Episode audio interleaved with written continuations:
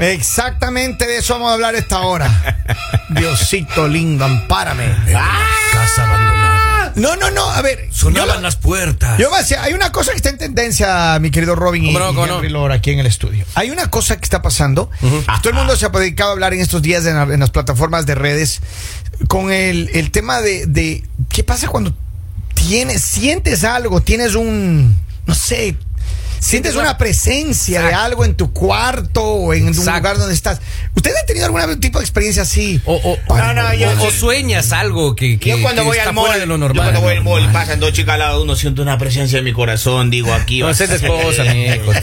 Les- Esa es la esposa cuando, cuando comienza a pellizcar. Mira, yo una vez, yo una vez le voy a decir una cosa ya, pero estoy muy en serio, hermano. Yo estaba una vez así, hermano, ¿Qué esa típica, ¿no? pasa? Uno está ahí en el teléfono, así tranquilo, Ah, ah. man, acostado, así tranquilo, mirando.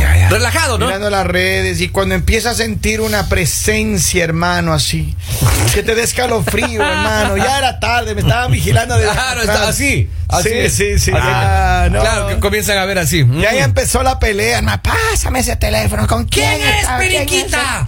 Sí, Mírame a los ojos. Es ¿Quién verdad. es Periquita? Mírame. Ella, ella, el rato de los celos ven más allá de lo evidente. Es una cosa grave, bro. Una Es- cosa grave. Se Sienten así virolas, se presencias. vuelven vicas, sí, pero con tal de ver para llegar para Difícil. allá. Es más, difícil. ven gente muerta porque.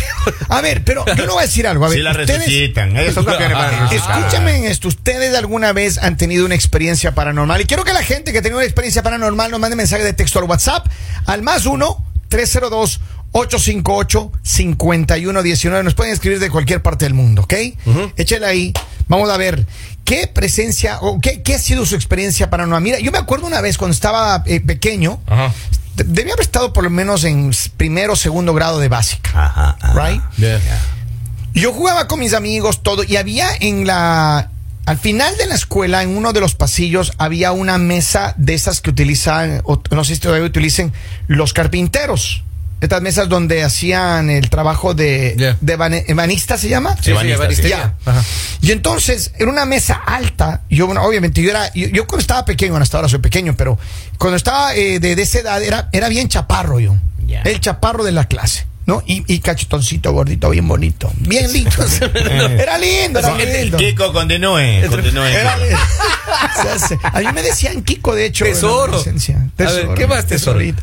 Pero bueno, total es que jugando con mis compañeros, la mesa era por lo menos, estaba, yo diría que a un metro y medio de altura. Ya, ya, ya, ya.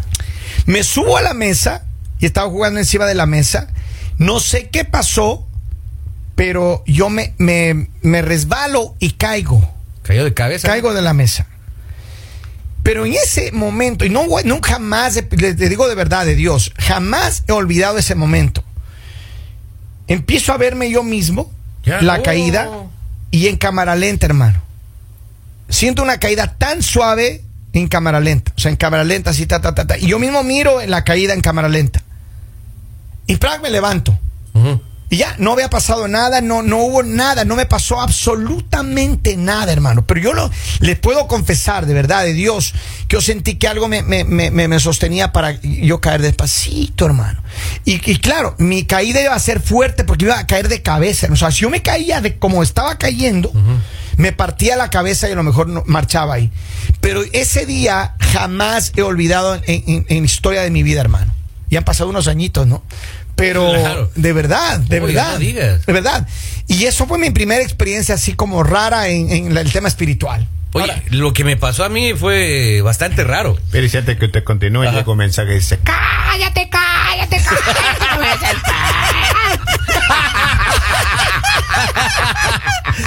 No me simpatizas. ¿En serio? Vamos a jugar con mi pelota cuadrada, chavo. ¡Ya serio, señores! ¡Ya Estamos serio! seguros. No que- Queremos darle seriedad al segmento y Por nos salen con esto, favor, maestro, por gracias favor. por escribir. Oye, Oye, me, me están escribiendo unas novias, hermano. no Ah, me no, digas. ah, no, sí, Dile sí. que eso fue en el segmento anterior era. Ah, No, no. no, no. ha había sido la secretaria del gobernador, No, disculpe. esas, son las que revive, maestro.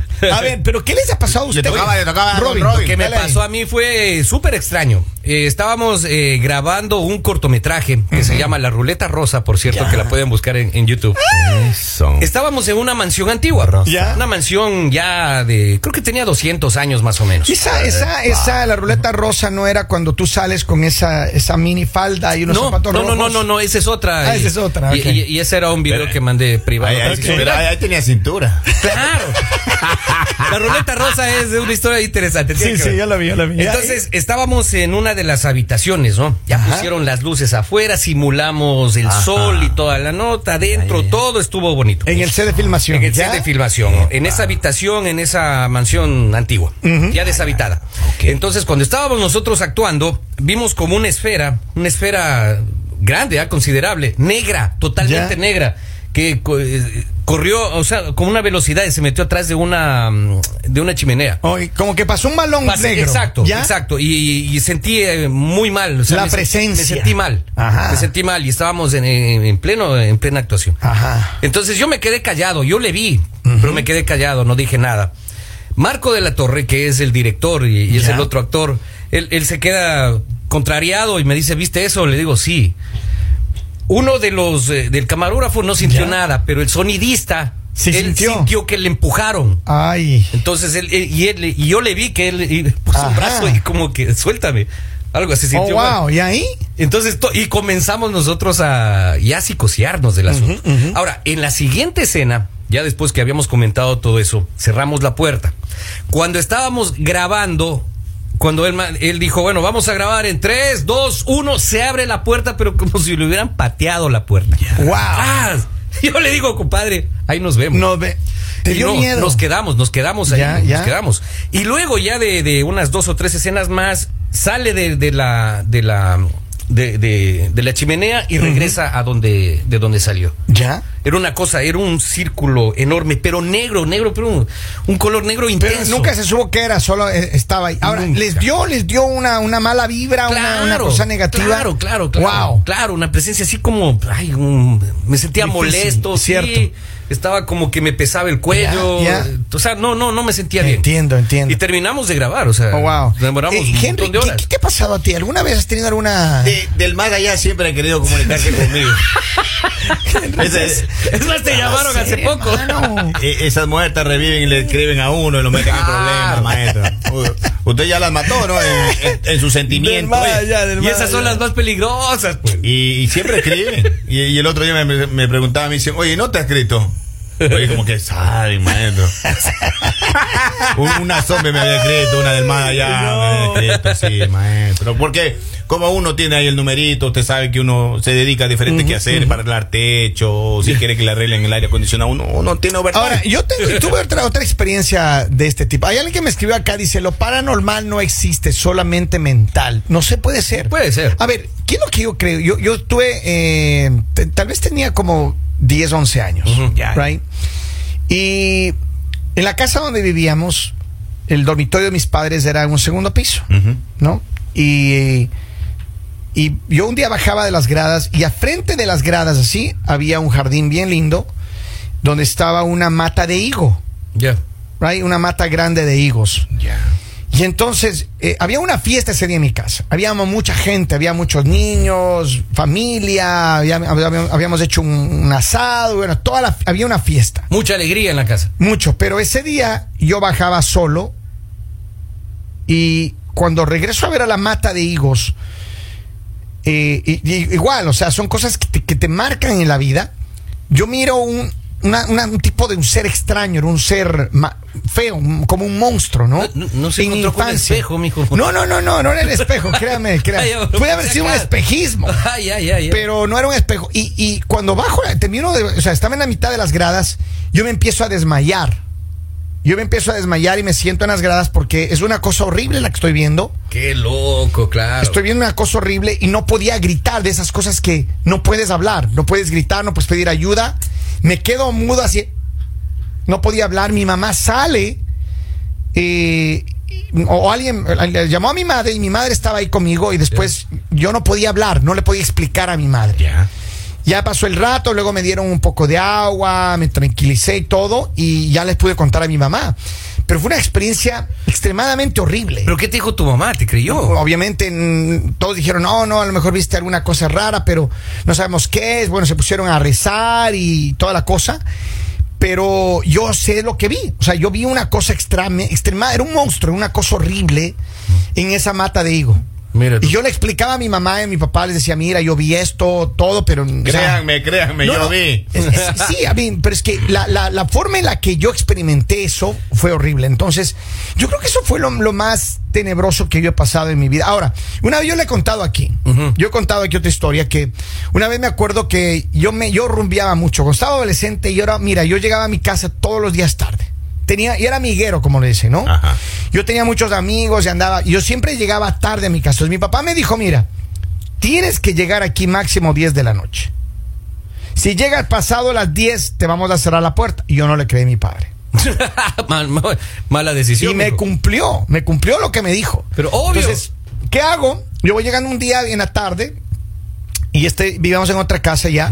Entonces en la casa eh, había como varias. En esa casa tenía mi papá eh, unas casas de renta también, unos departamentos de renta, etcétera. Y un departamento que era en un segundo piso estaba vacío. Ahí en esa casa, de, de la parte de atrás estaba vacío. El primero y el segundo piso estaba vacío, estaba. Ay, esa historia. Sí, sí, sí, sí. sí. Y entonces yo llego tarde y mi- mis papás vivíamos eh, en, la, en la casa del frente, en una casa principal. Y entonces golpeo la puerta, no me abría nadie, hermano. Miro el reloj, nada, no me abría nadie. Voy a la- al cuarto de mi hermano, le golpeo a mi hermano a ver si me abre la puerta, nada, no me abre la puerta. Y digo, oh, digo, a lo mejor, digo, a lo mejor no están aquí, a lo mejor se fueron a dormir arriba. Digo, a lo mejor se, peleó mi mamá con mi papá y mi mamá se mandó a cambiar ahí al otro departamento. Ya, oh. Porque alguna vez había pasado eso. En efecto, subo tin, tin, tin, tin, tin, tin las gradas. Llego a la- al departamento de arriba. Golpeo la puerta y se abre la puerta. ¡Cling! Se abre la puerta. Una puerta de esas grandes, pesadas, no de madera. Se abre la puerta. No, mentira, mentira. Golpeo la puerta y escucho que alguien camina. El piso de madera camina. chuc, chuc, chuc, chuc, descalzo. Levanta la aldaba, ¿verdad? Se abre la puerta, se abre la puerta y regresa la persona que me abrió rascándose la pierna, así como, como con una persona ya. Entonces yo dije, oh, están aquí. En efecto, abro la puerta, que estaba completamente cerrada, y no había luz. No había absolutamente ni una luz que se prendiera. No había forma de prender la luz. Completamente en oscuras. Ese departamento tenía tres habitaciones y la sala. Y entonces me meto a la sala, no había nadie, no podía mover muy bien, estaba como al tanteo. Me meto a la habitación 1, mamá, mamá, nadie me respondía. Voy a la cama, nadie vacía. Me voy a la habitación 2, completamente oscura, no había nada, hermano. Mamá, mamá, ¿dónde están? ¿Dónde me acuesto? No había nadie, hermano. La habitación 3, mamá, mamá, mamá. Mamá. No había nadie en ese departamento. Opa. ¿Quién me abrió la puerta, hermano? Mira, yo fue la primera vez que experimenté que los pelos se me pararon, hermano. Oye, O sea, no yo se salí, yo salí No de siente. una manera tan horrenda, Sí. corriendo, ¡ah! gritando, y ahí sí, casi derrumbo la puerta del principal de la casa de mi papá. Y con la adrenalina. Y mi papá me dijo, oh, no te escuchamos, perdona, ¿qué pasó? ¿Qué te-?" No, pues que eso fue una cosa horrible. Oye, imagínate que un susto así, la gente de la desesperación sale corriendo y puede, puede ser capaz de saltar. Oye, puede pasar Yo accidentes escuché esa también. palabra paranormal cuando mi prima lo votó al marido. No, sí, no se Y le dijo, no, no, paranormal, no. no, No, y sí, lo, lo votó. Tó- Tómense el azul del Robin. Lo votó. No, de verdad, Mi de prima verdad. siempre ve, saludos, Pero, Karen. pero ¿sabes No, qué? nombre. ¿Sabes qué? Y yo por esas experiencias... Ay, eh, Diosito lindo. Yo creo que después de esas experiencias yo me acerqué mucho a Dios, ¿no? Yo me acerqué mucho a Dios y, y, y la iglesia y toda la cosa. Y yo siempre he sido un fiel creyente de Jesús. Yo siempre, siempre, siempre, siempre yo llevo a Dios en mi corazón. Y alguna vez alguien me dijo, tú crees en Dios, pero Dios no cree en ti. Le dije, no importa, pero yo Ah. creo en Dios, yo, yo creo en Jesús. Y, y, pero sí, he tenido unas experiencias así bien Yo raras. te- yo te- Yo, yo no creía, yo tampoco creía en los muertos. Ah, no. Hasta que comenzaron a escribir ahí dije, ay, sí existen las Creo que muertas. acabaron de escribir. Mira acá Sí, dice, sí. el bien y el mal existen y lo paranormal también. No todas las personas tienen el don de ver las cosas y lo paranormal es algo que son experiencias experiencias, algunas difíciles de olvidar, dice un mensaje. Sí, señor. Eh, de una experiencia paranormal, un amigo se divorció eh, tras 22 años de matrimonio, pues ya no se le pa- ya no se le movía al muchacho normal.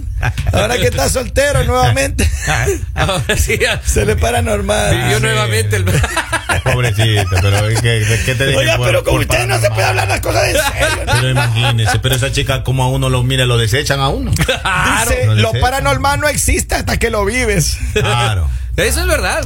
Eh, Pero mire, yo le digo una cosa. maestro. Yo una cosa que le digo. Pa- para que quede como continuación de una segunda parte. Próximamente. Yo En trabajé este en una radio franciscana No, Yo también. no, de no, 300, no, no, no. ya 400 años. Más pues. Claro, 400 de ya te voy a buscar la Pero información. ahí completa. camina de noche Simón Bolívar, maestro. Señores, en esa radio se vivió cosas Pero extrañas. es que esa radio es pero dentro de un convento. Es un convento Diosito franciscano. lindo. Dentro Pero, de una Robin, iglesia que tiene un cementerio justo Pero, atrás Robin, del, del pero, Robin, púlpito. pero extraña porque usted se queda trabajando con la compañera hasta las 6 de la mañana desde el día anterior. Se hace. ¿Y no dónde, se y dónde hace. se Pero dice, es trabajo. ¿Y dónde se dice que un curita fantasma quemó la radio? Señores, esto es El mañanero